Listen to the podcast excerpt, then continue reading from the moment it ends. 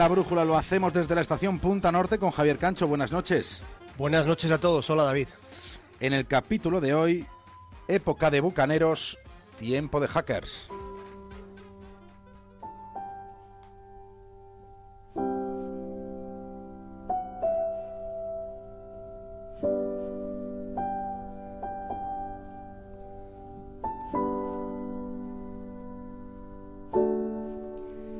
Está en el paralelo 78 a solo mil kilómetros del Polo Norte. Allí es donde se esconde lo que se conoce como la bóveda del fin del mundo. Es el lugar donde se cobija el refugio mundial de semillas. Es el enclave donde se protege lo que podríamos considerar el arca de Noé de la biodiversidad. Allí se almacenan y se conservan las semillas del planeta Tierra, las simientes de los diferentes confines de este mundo que es el nuestro. Se ha elegido un lugar remoto, que está lejos, que está muy lejos de la masiva presencia humana. Está alejado también de cualquier conflicto, es una zona completamente desmilitarizada. Fue construido en el Pittsburgher, que eh, es un lugar tranquilo, es donde está este refugio en las entrañas de una montaña helada, donde se dan las condiciones más adecuadas para este enorme congelador natural. Está en Noruega, fue habilitado por si acaso, por si acaso hubiera una catombe nuclear o cualquier otro tipo de, de, tragedia de magnitud global del tipo que fuese. Incluso en las peores prospecciones de calentamiento global se conservaría allí el frío necesario para preservar uno de los mayores tesoros que tenemos. No es dinero, son semillas.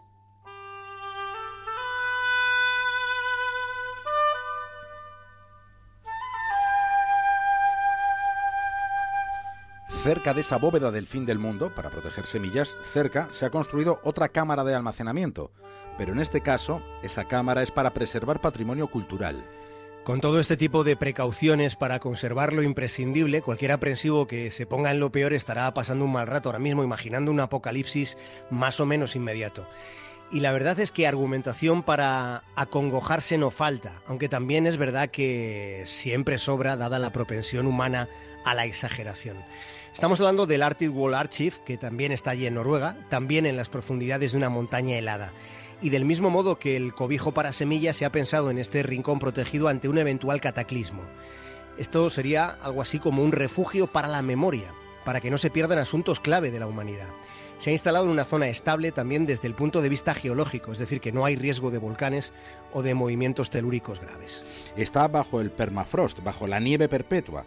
Allí se construye un archivo sin conexión. Si en este sitio se hace, podemos decir, el camino inverso al que se lleva haciendo durante décadas. Los archivos digitales se convierten en analógicos para tener una matriz en el caso de que no fuera posible mantener una conexión. Solemos dar ya la conectividad por descontada, pero ¿qué pasaría si se perdiera el suministro eléctrico durante un largo periodo? Ya contamos aquí en su momento los efectos devastadores que tendría en las comunicaciones, por ejemplo, una potente tormenta solar. Esta es una de las posibilidades que se contemplan. Pero ¿qué sucedería si hubiera una inundación generalizada? o si el mismísimo Armagedón trascendiera los límites de la literatura bíblica y se presentase como una amenaza real sobrevenida del espacio exterior. Una lluvia de meteoritos. Muy grandes como balones de baloncesto. ¿Y el que están siguiendo cómo es? Es lo que llamamos un destructor total. Ante una posibilidad de destrucción casi total en ese almacén de la memoria del que estamos hablando, se guardarían desde películas a libros. Estamos hablando de todo tipo de reliquias patrimoniales, culturales y documentos de relevancia tanto práctica como histórica.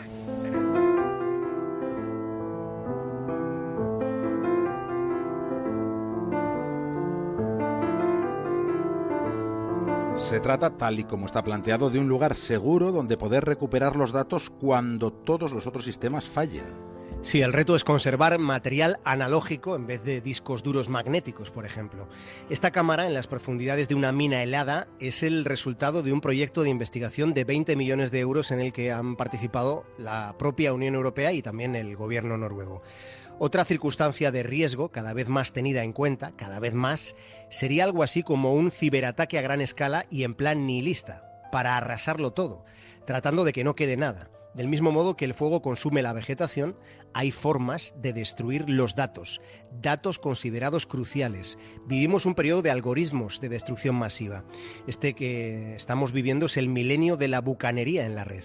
Este es el periodo de la historia en el que la guerra se hace con ordenadores. Los ordenadores son herramientas con las que se causan efectos. Así es como funcionan las cosas. Verán, solo hay una constante. Una verdad universal. Es la única verdad. Causalidad. Acción, reacción, causa y efecto. Todo empieza con una elección. No, falso. La elección es una ilusión creada entre los que tienen poder y los que no lo tienen.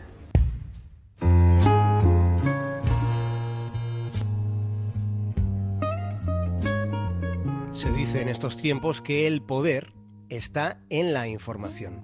Reparemos a continuación en una frase de solo siete palabras. Siete palabras en una sola frase tan reciente como turbadora.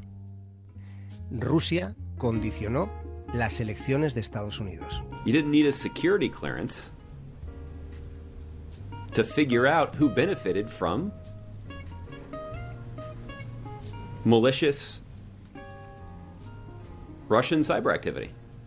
Estamos escuchando al que fue portavoz del presidente Obama. Es una comparecencia del pasado mes de diciembre. Se trata de Josh Ernest, hablando en nombre de la Casa Blanca sobre quien todavía era en aquel momento el presidente electo Donald Trump.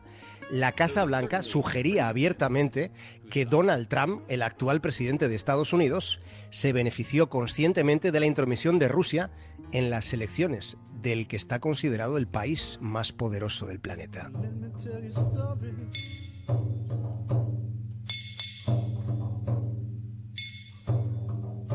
Un informe de la CIA especificaba que el objetivo era promover la victoria de Donald Trump perjudicando a la otra candidata, Hillary Clinton.